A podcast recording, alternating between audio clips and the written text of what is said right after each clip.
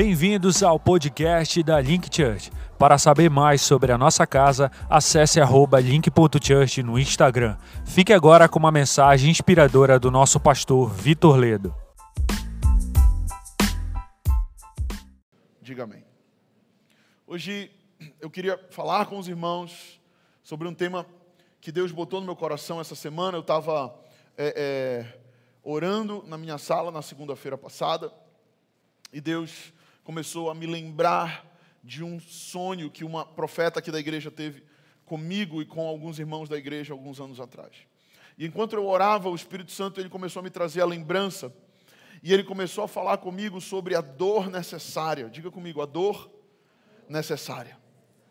Alguns anos atrás, o Noah, meu filho mais velho, ele teve que tomar vacina, como toda criança tem que tomar vacina. E aí eu levei ele para tomar essa vacina. E eu me lembro que a minha esposa falou: Olha, leva ele, segura ele, que eu não tenho condições emocionais para isso. Eu vou chorar mais do que ele. E eu não quero ver meu filho sofrer. E eu falei: Tá bom, deixa comigo que eu vou lá. E eu peguei o menino, botei ele no meu colo, segurei ele firme. E naquele momento, quando ele foi tomar vacina, ele já tinha tomado algumas, ele já estava sacando, porque quando a criança ela é bebezinha, ela não sente, ela não, ela não entende o que está acontecendo, ela só sente o susto da picada e já chora e pronto, e passa. Mas depois que a criança já vai tendo entendimento, ela vai começando a compreender. E eu lembro a primeira vez que o Noah compreendeu que ele estava indo tomar vacina. E ele estava no meu colo, como eu estava falando para vocês. E aí ele olhou nos meus olhos na hora, tipo assim: Pai, tu vai deixar isso acontecer comigo? Né? E ele viu aquela menina de branco, a enfermeira, ele já entendeu tudo. Quando a gente chegou no hospital, no, no, no no centro lá de vacinação, ele já ficou meio desconfiado. Quando ele viu a moça, ele teve certeza, mas quando ele viu a agulha, ele me olhou, tipo, pai, me tira daqui. Né? E eu, como um bom pai, sabendo o que é melhor para ele, mesmo sem ele compreender o que é melhor para ele, porque a mente dele é limitada, porque ele não tem compreensão de todas as coisas ainda, porque ele ainda é uma criança ele me olha com aquele olhar de pedido de misericórdia. E eu olho para ele e eu falo, filho, hoje não vai ter misericórdia, porque esse processo é melhor para você. Porque vai doer agora, mas vai te prevenir de uma dor muito pior no futuro. E aí Deus começou a me lembrar sobre essa dor necessária. Sobre o fato de que nós, como cristãos, muitas vezes estamos vivendo uma dor na nossa vida que não está fazendo sentido, que a gente não está compreendendo. O porquê que a gente está passando pelo que a gente está passando. Eu realmente creio, gente. Eu realmente creio que quando nós entregamos a nossa vida a Jesus, Ele passa a nos direcionar, Ele passa a falar conosco, Ele passa a nos tratar de uma forma que Ele não tratava antes, porque antes nós não tínhamos aliança com Ele. Porque a nova aliança ela ocorre, ela acontece quando nós dizemos sim para Jesus. E quando nós dizemos sim para Jesus, começa uma nova aliança na nossa vida. Uma aliança de sangue que foi feita lá na cruz do Calvário. E então Deus começa a nos vacinar. E aí Deus começa a permitir certos processos da nossa vida que vão passar, que nós vamos passar por algum tipo de dor que vão ser aparentemente é, destrutivos ou dolorosos para nós, mas que eu quero te dizer que ainda assim Deus ele permanece em autoridade. Que ainda assim, mesmo que você esteja sentado no colo do Senhor, olhando para Ele, falando: Deus, por que, que o Senhor está permitindo que eu passe por isso? Deus, por que está doendo tanto? Deus, por que, que esse processo está tão difícil? Deus ele continua olhando para você e dizendo: Filho, confia em mim. Filho, confia, porque eu sei o final da história, você não sabe. Eu sei o que você precisa para você chegar em lugares que você não chegaria. Eu sei o processo de dor que vai gerar maturidade para você. Eu sei o processo de injeção que vai doer no teu braço, a vacina que tanto se fala nos nossos dias, que vai doer momentaneamente, mas que vai gerar para você bênçãos no futuro. Né? E hoje, no tempo de pandemia, está todo mundo, me vacina, pelo amor de Deus. Eu quero essa dor, pelo amor de Deus. Porque nós sabemos o benefício dessa vacina. E, e se nós soubéssemos o benefício da dor que estamos enfrentando? E se nós compreendêssemos melhor o plano de Deus? E hoje Deus ele quer falar com você sobre justamente essa dor necessária. Diga comigo, dor necessária. Eu queria poder subir aqui nesse púlpito e dizer para você: olha, vem para Jesus e vai ser só um mar de rosas, e vai ser tudo muito tranquilo, e você vai estar no conforto da sua casa, e Deus vai te prosperar, e Deus vai fazer isso e aquilo, mas eu seria um grande mentiroso. Porque a verdade, a verdade é que o Jesus que nós seguimos é um Jesus que nos chama para um caminho que vai gerar dor, mas que também vai gerar glória. Mas antes da glória, a gente vai passar pela dor. E eu estava na segunda-feira orando na minha sala. E Deus ele me lembrou de uma visão que uma profeta teve comigo aqui na igreja, alguns anos atrás. Eu não lembro se tem um ano, dois anos, mas já tem bastante tempo. E essa profeta ela chegou comigo e ela disse assim: Olha, eu tive um sonho com você. E aí ela começou a me contar o sonho. E no sonho, ela, nos, ela me via num sítio e nesse sítio estava o meu pai, o pastor Lourenço, que não está em Belém, ele está morando no Chile. E o meu pai estava lá. E eu estava lá. E tinham várias pessoas da Link. E aí o meu pai entrava para um quarto e ele falava: Olha, agora você, Vitor, entra. E eu entrava no quarto, e quando eu entrava no quarto, ela disse que ela ouvia os meus gritos. E ela ouvia. Ah! Um grito de dor. E aí eu depois parava de gritar e eu saía de lá e eu virava para o próximo discípulo meu, o próximo irmão da Link, eu falava: Olha, agora você vai lá porque agora é a tua vez. E a galera toda muito cabreira, porque sabia que eu tinha gritado, então o negócio não era muito confortável. Sabia que tinha envolvido dor, então estava todo mundo com medo, mas eu ia, eu entrava e depois ia o outro, e aí depois ia o outro, e aí depois ia o outro, e, e é o que eu me lembro do sonho. E eu não entendi esse sonho na época. E eu ainda fui ler sobre o que tinha acontecido e ela me falou: olha, o que acontecia é que quando você entrava, você era circuncidado lá naquele quarto. Eu não sei se você, você compreende o processo da circuncisão, mas a circuncisão ela é quando a criança judia, homem, chegava ao oitavo dia da sua vida, ele tinha o seu prepúcio, que é a carne do seu órgão genital masculino, cortado. E aquilo gerava uma grande dor para a criança, obviamente. Não tinha anestesia, não tinha nada. E ela falava: Você passava por esse processo de circuncisão. E eu fui estudar um pouco sobre circuncisão, eu fui ler, e na época não fez muito sentido. Mas eu estava orando essa semana, e Deus começou a me trazer entendimento sobre o porquê desse sonho e o que nós estávamos vivendo naquele momento. E é justamente sobre essa dor que as crianças precisavam passar no oitavo dia que Deus tem nos chamado como igreja, como link, para nós enfrentarmos. Eu sempre digo que talvez a Link não vá ser a igreja, a maior igreja da cidade, mas sim eu creio que a Link é uma igreja de processos. Diga comigo, a Link é uma igreja de processos. A Link é uma igreja para pessoas que estão realmente dispostas em se despojar do seu passado e viver algo novo, mas não esperando que Deus vai fazer tudo, mas entendendo que tem uma parte que nós precisamos fazer e que muitas vezes esses processos eles vão envolver algum tipo de dor. Talvez você está no meio de uma dor, no meio de uma tempestade, no meio de uma tribulação e você não está entendendo o que está acontecendo. Eu quero te falar, você está no lugar certo, porque esse aqui é um lugar em que Deus tem trazido muitas pessoas e tem submetido muitas pessoas a um processo de dor, mas Ele não quer que a gente permaneça nesse processo de dor. Ele quer que nós vençamos esse processo de dor. Eu queria que você abrisse a sua Bíblia em Josué, no capítulo 5 no versículo 2, se você tem Bíblia, abra sua Bíblia, o seu tablet, seu celular, né? não vai para o WhatsApp, por favor, não vai para o Instagram, por favor. Vai direto para o teu aplicativo da Bíblia ou acompanha comigo aqui no telão. Inclusive, temos um telão agora, né? Porque antes a gente falava telão, mas era meio forçado. Agora realmente ele é grande. Agora ele é ão, antes ele era inho. Josué 5:2 diz assim: quem achou, diga amém. Acharam? Josué 5,2 diz: Naquele tempo, disse o Senhor a Josué: faze facas de pederneira e passa de novo a circuncidar os filhos de Israel. Diga comigo, passa de novo a circuncidar os filhos de Israel.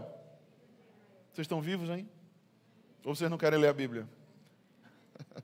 Vamos continuar. Então Josué fez para si facas de pederneira e circuncidou os filhos de Israel em Gibeate Aralote. Foi esta a razão porque Josué os circuncidou. Olha só, ele vai explicar por que ele teve que circuncidar essa galera. E está aqui dois pontos. Todo o povo que tinha saído do Egito, os homens, todos os homens de guerra, já eram mortos no deserto pelo caminho. Então aquelas pessoas tinham saído do Egito, tinham morrido no caminho. Porque todo o povo que saíra estava circuncidado, mas nenhum deles que nasceu no deserto pelo caminho, depois de terem saído do Egito, haviam sido circuncidados. Porque 40 anos andaram os filhos de Israel pelo deserto. Diga comigo, 40 anos andaram os filhos de Israel pelo deserto. Até se acabar toda a gente dos homens de guerra que saíram do Egito, que não obedeceram, diga comigo, que não, mais forte, que não obedeceram a voz do Senhor aos quais o Senhor tinha jurado que lhes não havia de deixar ver a terra que o Senhor, sob juramento, prometeu dar a seus pais, terra que mana leite e mel. Vamos continuar. Porém, em seu lugar, diga em seu lugar, pôs a seus filhos, a este Josué circuncidou, porquanto estavam incircuncisos, porque os não circuncidaram no caminho tendo sido circuncidada toda a nação, ficaram no lugar no arraial, diga comigo, até que sararam. Disse mais o Senhor a Josué: Hoje removi de vocês o opróbrio do Egito, pelo que o nome daquele lugar se chamou Gilgal, até os dias de hoje. Diga amém. Eu não sei se você entendeu aqui, mas existia uma geração que tinha saído do Egito, que tinha recebido uma promessa, de sair do Egito, de um lugar de escravidão, e ir para um lugar de bênçãos. Então diga comigo: Deus não me quer na escravidão, Deus me quer num lugar de bênçãos. Porque Deus é bom. Para nós, é, isso é um, valor central da Link: Deus é bom. Ele dá boas coisas para os seus filhos, ele é bom. Ele não deseja que a gente fique na escravidão e ele não deseja que a gente morra no deserto. Porém, a Bíblia diz que tem uma geração de pessoas que morrem no deserto, que não tem a promessa cumprida na sua vida, porque eles desobedeceram, porque eles tiveram seu coração infiel ao Senhor porque eles preferiram desejar as comidas do Egito. Eles olharam para o passado, eles falaram: Ah, aquele tempo que eu frequentava aquela boate era tão bom. Ah, aquele tempo que eu ia nos lugares pegar umas mulheres era tão bom. Naquele tempo que eu fazia isso, aquilo era bom. Eles olham para o passado de pecado, porque a escravidão do Egito ela aponta para a escravidão do pecado. E eles sentem saudades daquela vida. E eles olham para o maná, que é a provisão de Deus. E o maná, ele não é um, um filé mignon, porque no deserto não tem filé mignon. Diga comigo, no deserto não tem filé mignon. No deserto tem maná. Diga, no deserto tem maná. E o maná não é o que eu quero, o maná é o suficiente. Faz sentido isso? O maná de Deus não é o filé mignon que eu quero, ou a picanha gorda que eu quero assar no churrasco do final de semana, faz sentido? O maná, ele é, biblicamente falando, como que um orvalho que descia do céu, literalmente, e de manhã eles iam e eles ajuntavam esse orvalho, e depois eles produziam como que uma broa, ou como que um biscoito, ou um pedaço de pão, e eles se alimentaram no deserto por muito tempo disso. Tem muita gente que está frustrada porque está passando por um momento de deserto, e momento de deserto não é momento de abundância, mas também não é momento de escassez, porque no reino do Senhor não há escassez, no momento do Senhor há suprimento para as nossas necessidades. Jesus virou para os seus discípulos e disse: Porque vocês estão ansiosos, homens de pequena fé. Porque andam ansiosos, ele diz: Não andeis ansiosos por coisa alguma quanto ao que vocês haverão de comer ou beber, porque são os ímpios, os incrédulos, que ficam preocupados com essas coisas. E aí ele fala das aves do céu, que as aves do céu têm mantimento, ele fala das plantas da, da, da, da natureza, que elas têm as melhores roupas. Então o que Jesus está falando? Olha, não fica ansioso pelo básico, não fica ansioso pelo necessário. Jesus ele não prometeu que a gente vai andar de carro importado, mas ele prometeu que a gente vai ter como se locomover. Jesus ele não prometeu que a gente vai comer o, o bife wagyu que custa 300 reais, 100 gramas, sei lá quanto. Eu estou chutando, eu acho que é por aí. É caro pra caramba, eu acho que é a carne mais cara que tem. É um boi japonês aí, não sei do que. Um irmão até disse que vai me, me oferecer um dia, eu estou esperando. Estou esperando maná. Eu não vou comprar esse negócio, que é muito caro, mas se ele quiser me dar, eu vou receber. Eis-me aqui, Senhor. Mas o que a gente tem que entender é que o maná é o suficiente. Diga comigo, o maná é o suficiente do que eu preciso. E aquele povo ali, aqui nós lemos que eles não foram aprovados no teste do deserto. Eu quero te dizer que o deserto, Deus ele, ele nos deixa passar pelo deserto, mas Ele não deseja que a gente morra ali. O deserto não é um lugar para nós sermos reprovados. Pelo contrário, o deserto é um lugar de aprendizado. Diga comigo, o deserto é um lugar não de reprovação, mas de aprendizado. O alvo do Senhor não era que aquela geração morresse ali, o alvo do Senhor é que aquela geração fosse aprovada e chegasse na terra que manda leite e mel. Mas por causa da sua desobediência, mas por causa da sua dificuldade em seguir os caminhos do Senhor, em levar a sério as coisas de Deus, em entender que não é nada sem Ele, preferiram ir para o seu caminho. E aí você vai ler depois Êxodo, você vai ver um bocado de coisa que eles fizeram. E eles fizeram é, é, bezerro de ouro, e eles desejaram a comida do Egito, e eles ficaram com ódio de Moisés, e eles fizeram muita coisa. Reprovável. E eu queria que você entendesse que no deserto ou você sai aprovado, ou você não sai dele. Porque foi isso que aconteceu e é tão triste quando a gente vê cristãos que estão no deserto dando voltas, como o povo deu voltas, 40 anos, num percurso que poderia ter sido feito em poucos dias. Diga para a pessoa que está do seu lado: Deus tem um atalho para você. Mas a pergunta é: você está disposto a pegar esse atalho do Senhor? Você está disposto a se inserir no cairós de Deus, no tempo oportuno? Você está disposto a dizer: Deus, eu quero fazer o que, o que eu tiver de fazer? mas eu quero que o teu querer se cumpra na minha vida. Eu estou cansado de dar voltas, eu estou cansado de pegar o caminho mais longo, eu preciso desse atalho. O que eu preciso fazer? E eu amo quando eu vejo pessoas fazendo coisas em comum, incomuns. Deus te chamou para fazer coisas incomuns. Diga para a pessoa que está do seu lado, Deus te chamou para fazer coisas incomuns.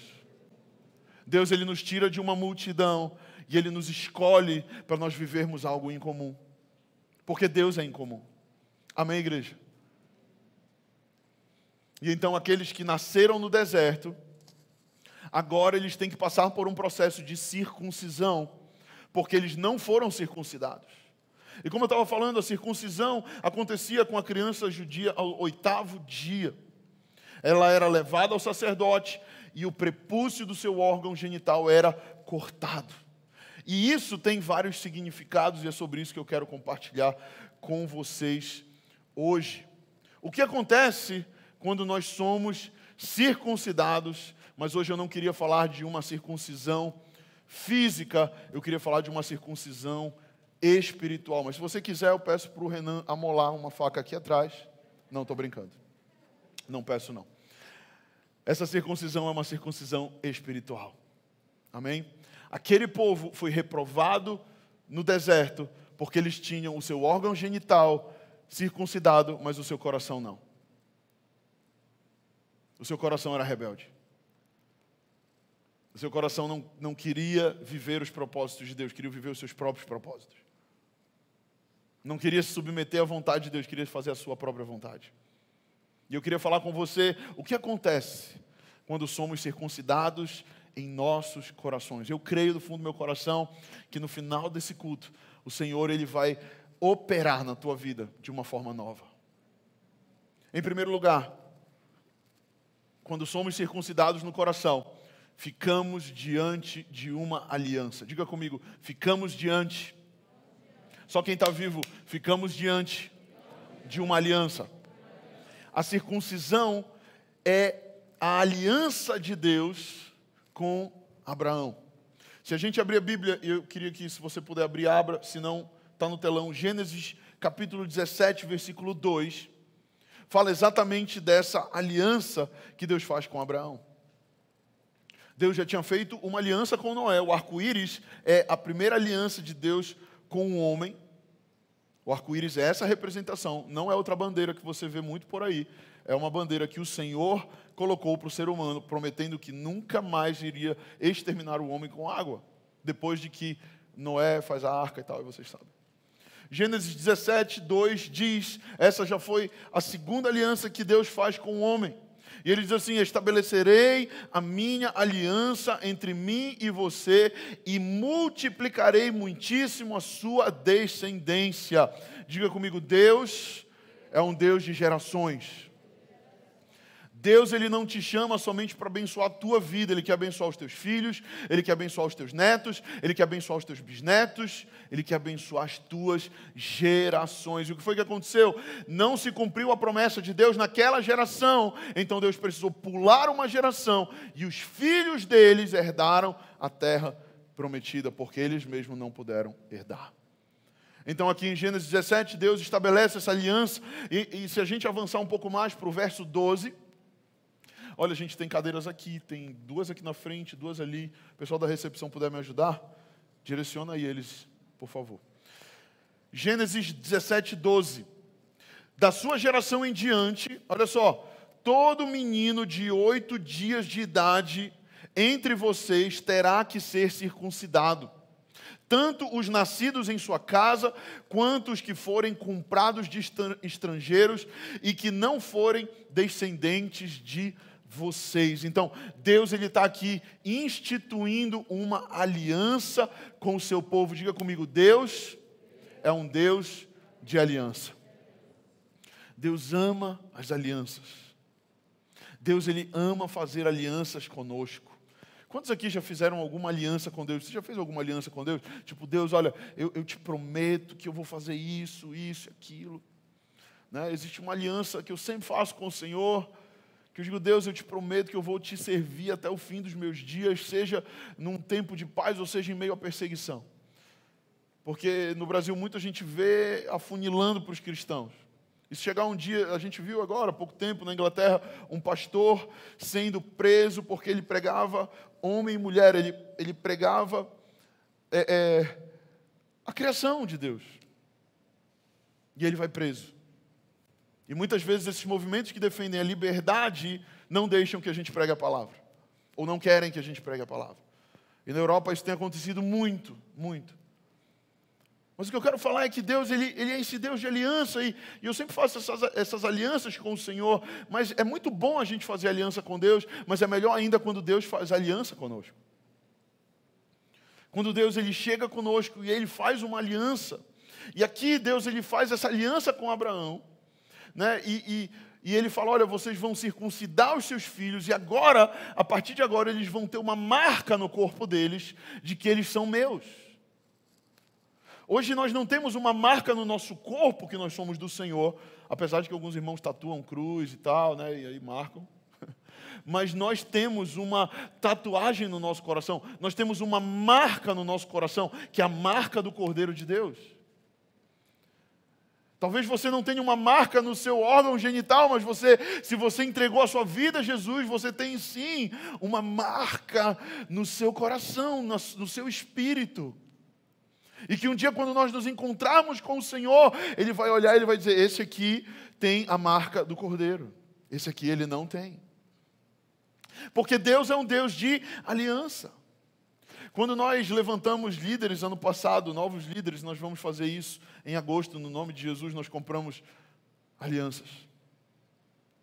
E nós compramos alianças de prata, porque a prata ela aponta para a redenção de Cristo. Jesus ele foi vendido por 30 moedas de prata. Quando ele é vendido, ele está sendo estão é, comprando a vida dele. Alguém está pagando para que ele fosse entregue. E assim ele compra para nós a salvação eterna. Então a prata ela aponta para isso e, e a gente fez uma aliança com os nossos irmãos, com os nossos discípulos, uma aliança de servir uns aos outros. Quando Jesus vai para a cruz do Calvário, ele chama os seus discípulos e ele fala: Olha, eu quero lavar os seus pés. E Pedro diz para ele: Não, quem sou eu para ter os meus pés lavados pelo Senhor? Eu é que tenho que lavar os teus. E aí Jesus diz: Se você não me deixar lavar os seus pés, você não tem parte comigo, você não tem aliança comigo. Porque a aliança de Jesus conosco é uma aliança de servir. É uma aliança de que o Mestre quer lavar os nossos pés. Isso é muito, é muito complicado. Eu lembro um dia desse, eu estava orando aqui. E aí um irmão veio orar por mim, ele falou: Olha, eu vejo, pastor, Jesus lavando seus pés. Eu tive o mesmo pensamento que Pedro. Eu falei: Não, eu é que tenho que lavar os pés do meu Senhor. Você já imaginou Jesus lavando seu pé? Você já parou para imaginar o Deus Todo-Poderoso fazendo uma aliança com você e falando: Filho, eu quero lavar os teus pés, eu quero tirar as impurezas que você carrega. Porque naquele tempo, meus amados irmãos, ninguém andava de tênis Nike. Naquele tempo ninguém tinha um tênis estiloso, não. Eram umas sandálias amarradas e olhe lá. E não tinha sistema de esgoto como nós temos hoje. Meu avô foi no Egito há 20 anos atrás e ele me disse que até hoje as pessoas estão andando lá com aquelas túnicas e tal. Aí o cara para no meio da rua, baixa a túnica, faz sua necessidade e vai embora. Até hoje, imagina naquela época, dois mil anos atrás. Tinha excremento pela rua. Tinha xixi, desculpa a expressão chula. Você entendeu o que eu estou falando? Era sujo, era podre. Quando Jesus fala, Ei, eu quero lavar o teu pé, Ele está falando, Ei, eu quero te trazer para uma purificação. Os teus caminhos agora não vão mais ser caminhos de sujeira, os teus caminhos agora serão caminhos limpos, serão caminhos lavados, serão caminhos bons. Porque quando Jesus lava os pés, meu irmão, a gente não tem mais, a gente não é mais o mesmo. E eu quero te dizer, é esse Jesus de aliança que nos convida, não para a gente passar por uma circuncisão natural, mas a gente passar por uma circuncisão espiritual. Que eu creio que Deus ele está nos convidando, como Link Church, como igreja, a nós nos permitimos, diga para a pessoa que está do seu lado, se permita passar pelo processo de dor com Deus. Ah, pastor, poxa, mas eu já tenho tantas dores, já tenho tanta dificuldade na minha vida. Eu vim para cá para o culto para ouvir uma palavra, para eu melhorar, para as coisas avançarem na minha vida. Tu vem me falar de dor? e em segundo lugar, eu queria justamente falar um pouco mais que quando nós somos circuncidados nos nossos corações, nós passamos por um processo de dor. Diga comigo, um processo de dor. Muitas pessoas querem fugir da dor da circuncisão. Muitas pessoas não querem se submeter a essa dor, porque elas não entendem que a dor da circuncisão, ela tem tudo a ver com a aliança. Diga comigo, não existe aliança sem dor. Se você quer de fato viver uma aliança com alguém ou com Deus, vai envolver dor, vai envolver renúncia, vai envolver negar a si mesmo, vai envolver cruz. E é por isso que muitos casamentos estão frustrados hoje, porque o cara casa com a mulher, a mulher casa com o cara, eles estão esperando um mar de rosas, eles estão esperando um filme de Hollywood, eles estão esperando aquele negócio todo. Aquele castelo da princesa, e ele chega na vida real e ele vê que aliança envolve dor. E aí ele tem o filho dele, o filho dele acorda de meia e meia hora para mamar toda noite. E aí tem que dar o peito. E aí a mulher chora. E a mulher fala: Meu peito está doendo. Vem aqui, me ajuda. E aí o processo, porque onde tem aliança, tem dor. Mas a nossa geração tem sido ensinada pelos filmes, pelas séries, pelas, pela mídia, por professores, por muitos falsos profetas. E quando eu falo de falsos profetas, não estou falando só no cunho religioso, eu estou falando de falsos profetas que estão por aí por fora, pregando mensagens que não são a do Senhor, que não são a mensagem do Evangelho. E eles dizem: olha, não, é tudo bem, vai por aqui, vai dar tudo certo, é tudo prazeroso, busque o seu prazer, busque o seu prazer, busque o seu prazer. Mas nós precisamos entender que se nós queremos ter uma vida de verdade, vai envolver dor. E nós precisamos aprender a lidar com isso.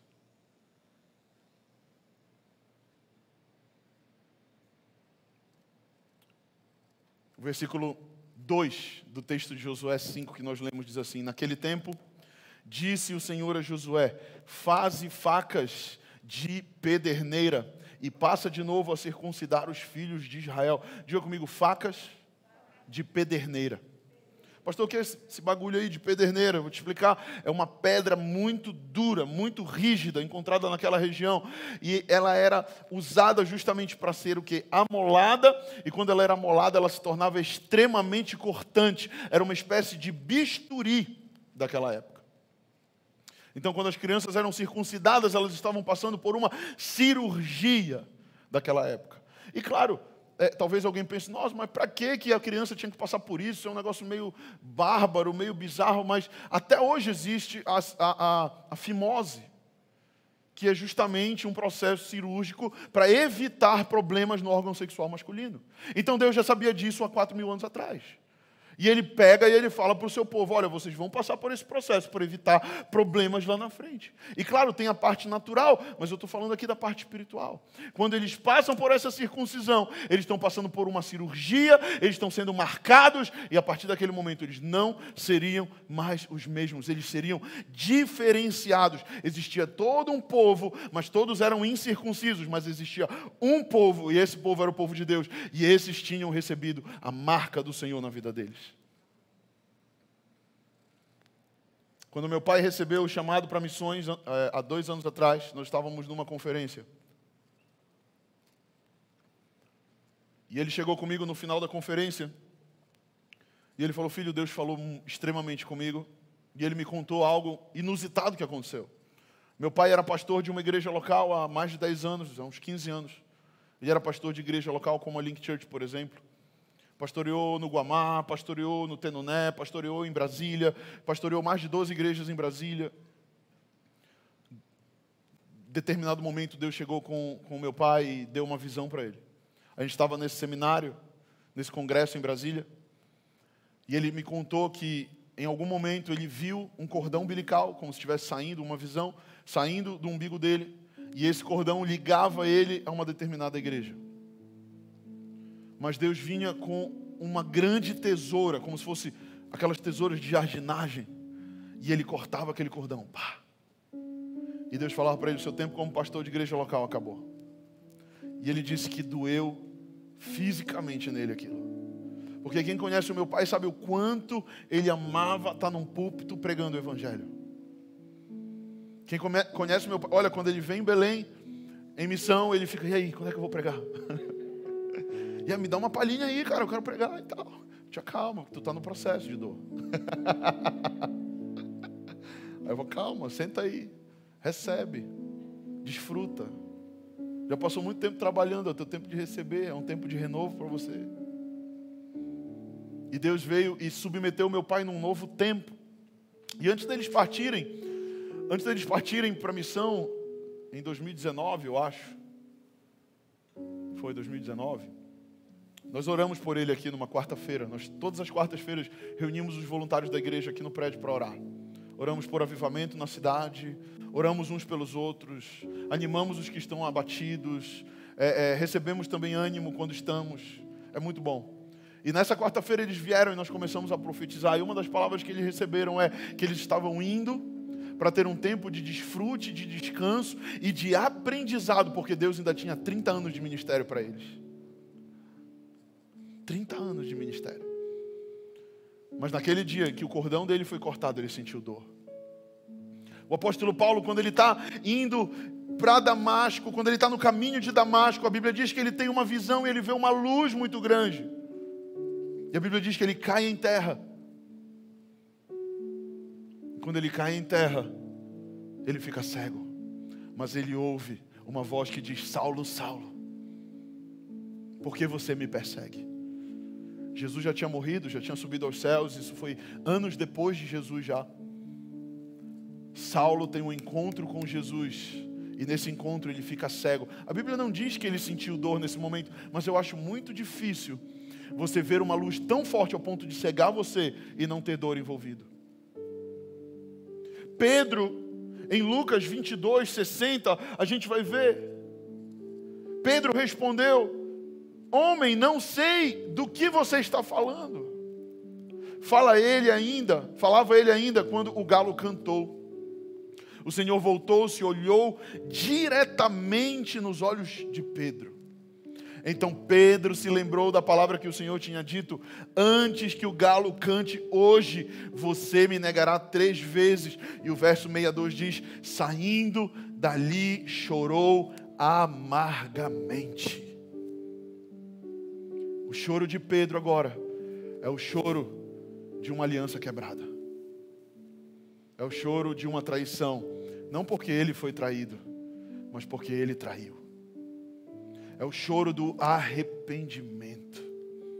Eu fico imaginando, logo depois dele negar a Jesus, ele olha, ele estava perto, provavelmente Jesus, e a Bíblia diz que ele encontra os seus olhos com os olhos de Pedro. Eu fico imaginando Jesus olhando para Pedro com muita misericórdia, mas também dizendo: Eu te falei que tu ia negar. mas também olhando com misericórdia, dizendo: Pedro, te arrepende e volta para o caminho. Judas, por outro lado, não se arrepende, deixa o remorso o matar. Pedro se arrepende e volta para o caminho e se torna grande apóstolo da igreja primitiva. A cruz, meus irmãos, é um lugar de aliança. No Antigo Testamento, na antiga, na velha aliança, havia um corte na carne. Mas agora na nova aliança existe uma carne sendo cortada por mim e por você.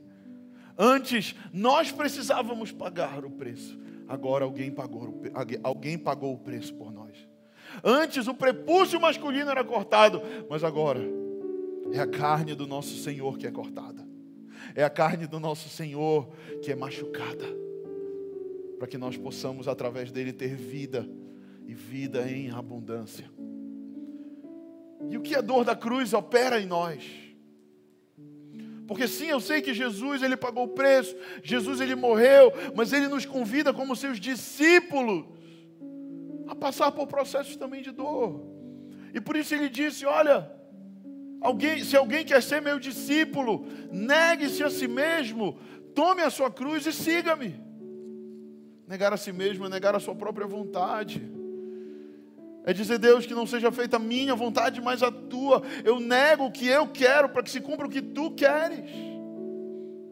Eu abro mão, se o Senhor quer que eu more em Belém, legal, vou morar em Belém, mas se o Senhor quiser que eu, que eu vá embora, legal, mas aí tem alguns que falam, ah, eu quero ir embora, mas eu quero ir para os Estados Unidos.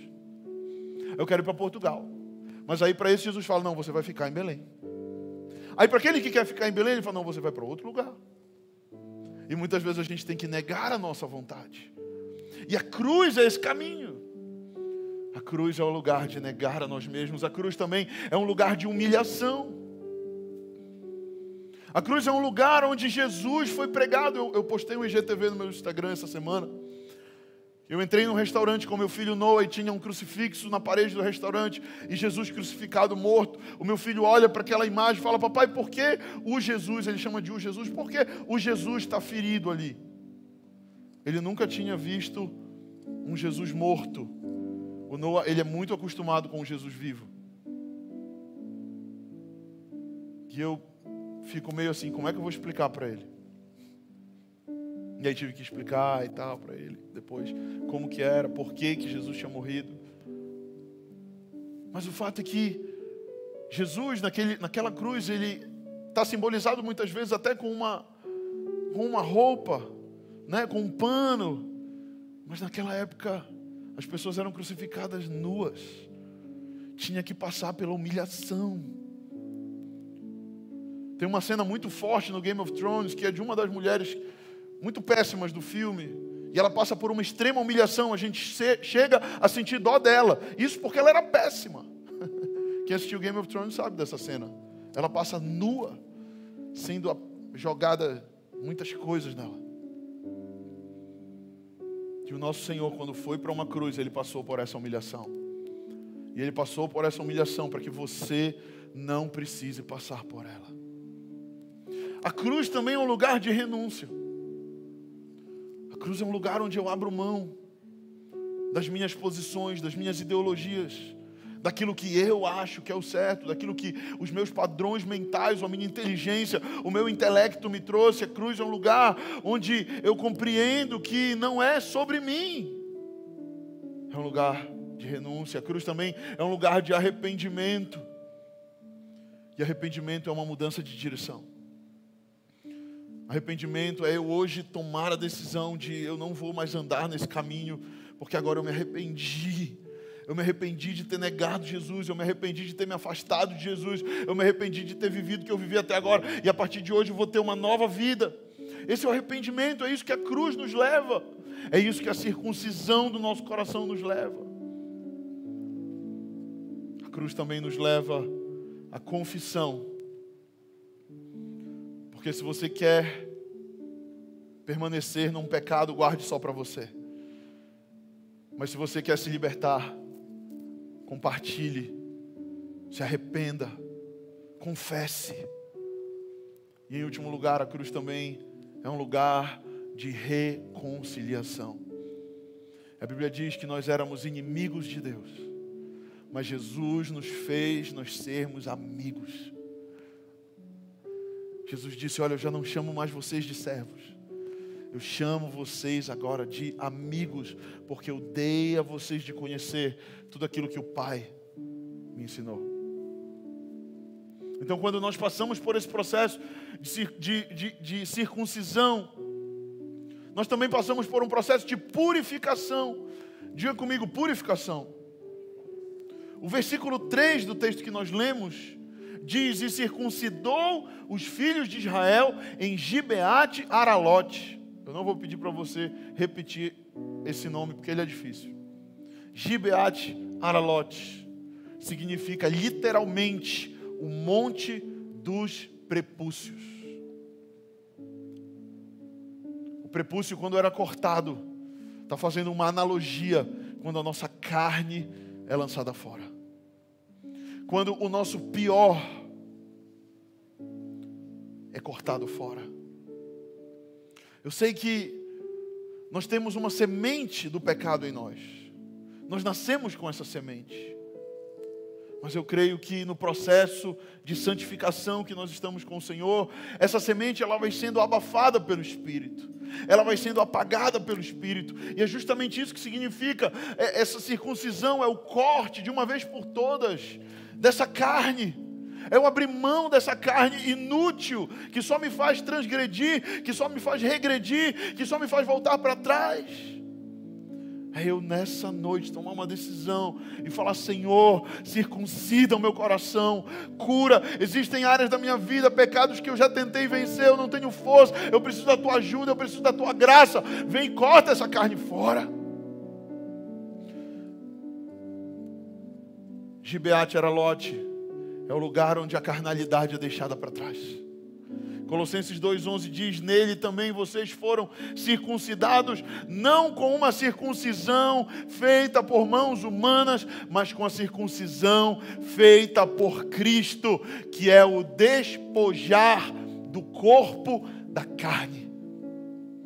Existe uma circuncisão que Jesus opera, meu irmão, e deixa eu te falar, eu era um pecador muito bom eu era muito bom em servir o diabo. Eu era muito bom em pecar.